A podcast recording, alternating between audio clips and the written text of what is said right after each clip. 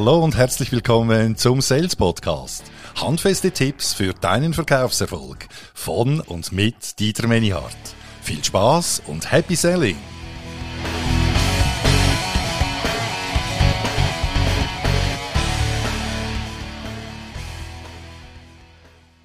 Heute erfährst du, was Verkaufspsychologie wirklich ist und wie du mit der Reziprozitätstechnik Kunden dazu bringst, dir eine Gegenleistung zu erfüllen.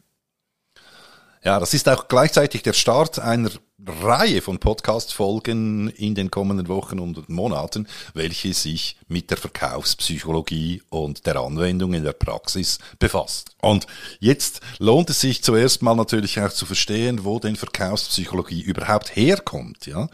Und es gibt ja ganz viele Arten und Unterarten von Psychologie und hier eine, einen Überblick zu äh, machen, das würde den Zeitrahmen auch völlig sprengen und mir würde auch keinen Sinn machen. Aber ganz wichtig ist zu verstehen, die Verkaufspsychologie wiederum, die ist aus der Wirtschaftspsychologie entstanden, wo es nämlich darum geht, eben wirtschaftliche Vorgänge am Verhalten von Menschen zu erklären.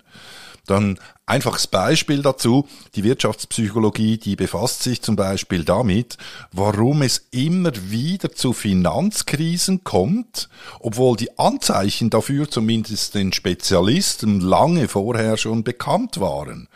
Aber also warum wiederholen sie sich denn immer wieder aufs Neue, anstatt hier was daraus zu lernen? Und aus dieser Wirtschaftspsychologie, da ist in den späten 50er Jahren bereits die, die Werbepsychologie als Unterzweig entstanden.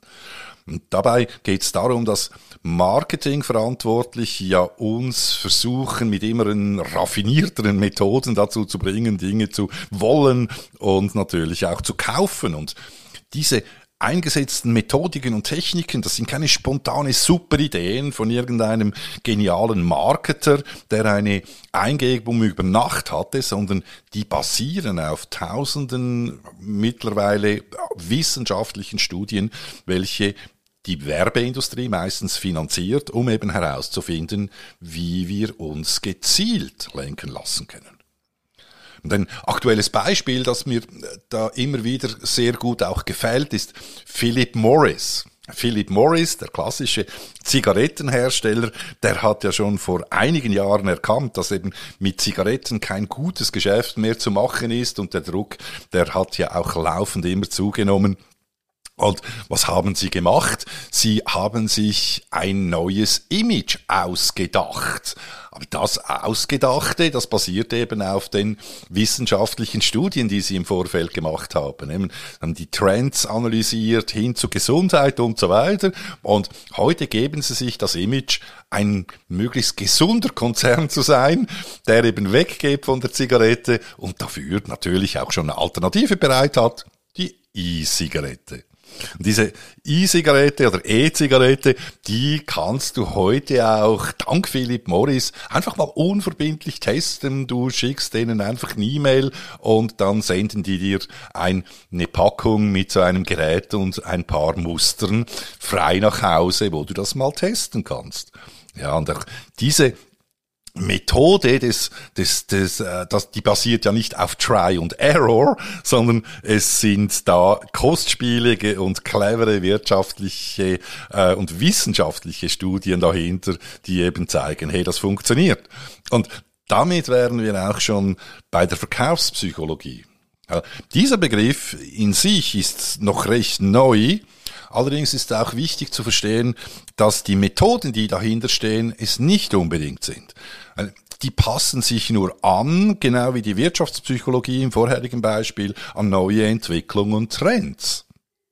Und hier auch ein Beispiel, während früher noch in den 60er, 70er bis in die 80er Jahre rein sogenanntes Hard Selling, also das Verkaufen mit der Ausübung von Druck, durchaus erfolgreich war, da hat man dann festgestellt, auch mit der Entwicklung der Kunden, mit dem Wissen der Kunden, äh, dass äh, es, es nicht mehr viel bringt. Also hat man sich überlegt, welche subtileren Methoden können denn eben angewendet werden, um Menschen zu Kaufhandlungen zu bringen. Ein Beispiel dazu mal aus der Praxis. Du weißt ja, ich bin ein absoluter Praxisfan. Und ja, es, nehmen wir an, ein Ernährungsexperte, der bietet sein neues Buch dir auf Social Media kostenfrei an, also gratis. Ja, du zahlst nur das Porto vielleicht und hinterlässt deine Adresse und schon bekommst du dieses Buch zugeschickt. Jetzt, warum tut er oder sie denn das? Ist das eine, äh, ein seltenes Exemplar von Gutmensch, das du da vor dir hast? Nein, leider nein, natürlich. Weil dieser Coach in dem Beispiel, der verfolgt das Ziel, seine Kompetenz als Experte bekannt zu machen und setzt dabei darauf, dass ein gewisser Prozentsatz der Leute, die dieses Buch bestellen, nachher auch sein oder ihr Ernährungscoaching buchen, weil damit verdient er ja sein Geld. Ja. Und da haben wir auch schon bereits eine erste verkaufspsychologische Technik, das ist nämlich die sogenannte Reziprozitätstechnik. Da geht es darum, dass Menschen, die etwas geschenkt bekommen, die fühlen sich oft in der Schuld, diesen Gefallen mit einem Gegengeschenk zu erwidern. Und es gibt sogar Menschen, denen nagt das richtig daran, wenn sie eben nicht zeitnah das, das, das tun können, um eben diese Schuld auch abzutragen. Und da wird es jetzt richtig, richtig spannend weil vielfach übersteigt sogar die Gegenleistung den eigentlichen Wert des ursprünglichen Geschenkes. Und vielleicht denkst du jetzt, okay, gut, äh, verstanden, äh, spannend allerdings, das könnte jetzt mir nie passieren, dass ich da so quasi unter Druck gerate, um so eine Gegenleistung zu machen. Und da bitte ich dich jetzt einfach mal ganz ehrlich, dir folgende Situation vorzustellen. Du und dein Partner oder Partnerin, ihr hattet vor einigen Zeit einen Bekannten aus dem Geschäft zum Essen eingeladen. Und dieser hatte als Geschenk eine wirklich teuer wirkende Weinflasche eines sehr bekannten Weinguts mitgebracht als, als Geschenk. Und als der Abend dann zu Ende war und der Gast gegangen ist, äh, hast du gedacht, da hat dich der Wurm gepackt und du bist auf Google gegangen und hast diese Flasche und den Preis davon schon mal gegoogelt. Und es waren stolze 198 Franken.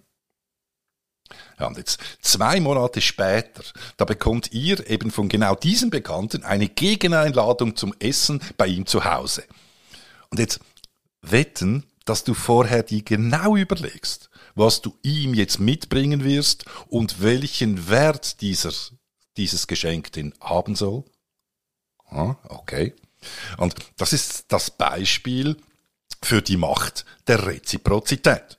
Jetzt, wie kannst du als Sales denn diese Reziprozität in der Praxis für deinen Verkaufserfolg anwenden? Und vielleicht fällt es dir im Moment noch schwer, irgendeine Idee zu bekommen. Allerdings ist es viel einfacher auch, als das viele denken. Und hier ein paar Beispiele von mir und auch eben von Top Sales, die das regelmäßig sehr erfolgreich anwenden.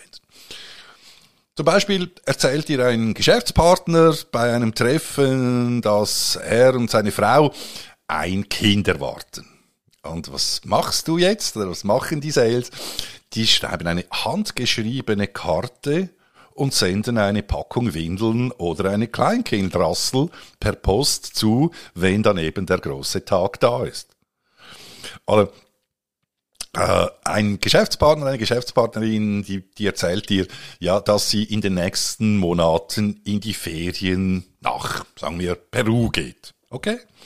Was macht der clevere Sales? Er schreibt eine handgeschriebene Karte und legt eine, einen kleinen Reiseführer für Peru dazu.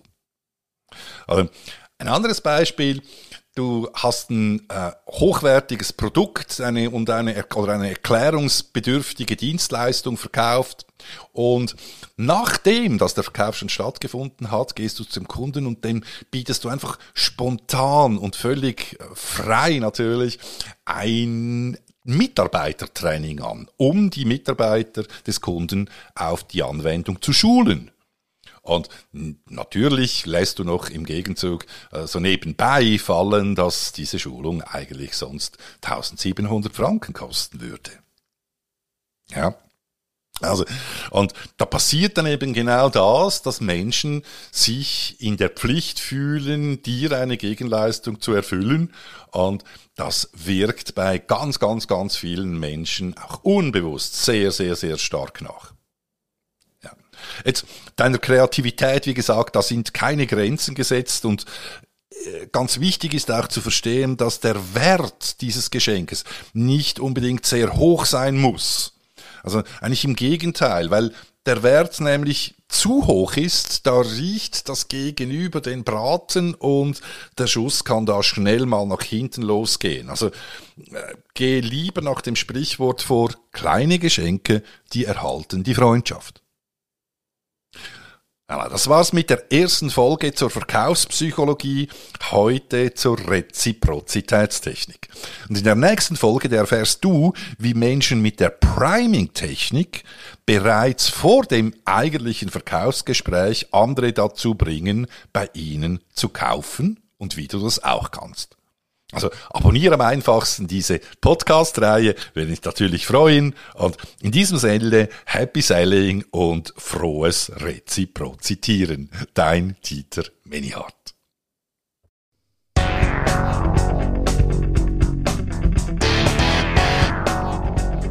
Ja, das ist auch schon wieder gewesen mit dieser Folge. Und wenn sie dir gefallen hat, dann tu doch mir bitte einen Gefallen, indem dass du diesen Podcast abonnierst und deinen Freunden und Bekannten weiterempfiehlst. Das ist mein Lohn für diese Arbeit. In der Zwischenzeit wünsche ich dir viel Erfolg bei der Umsetzung, alles Gute und Happy Selling, dein Dieter Menihardt.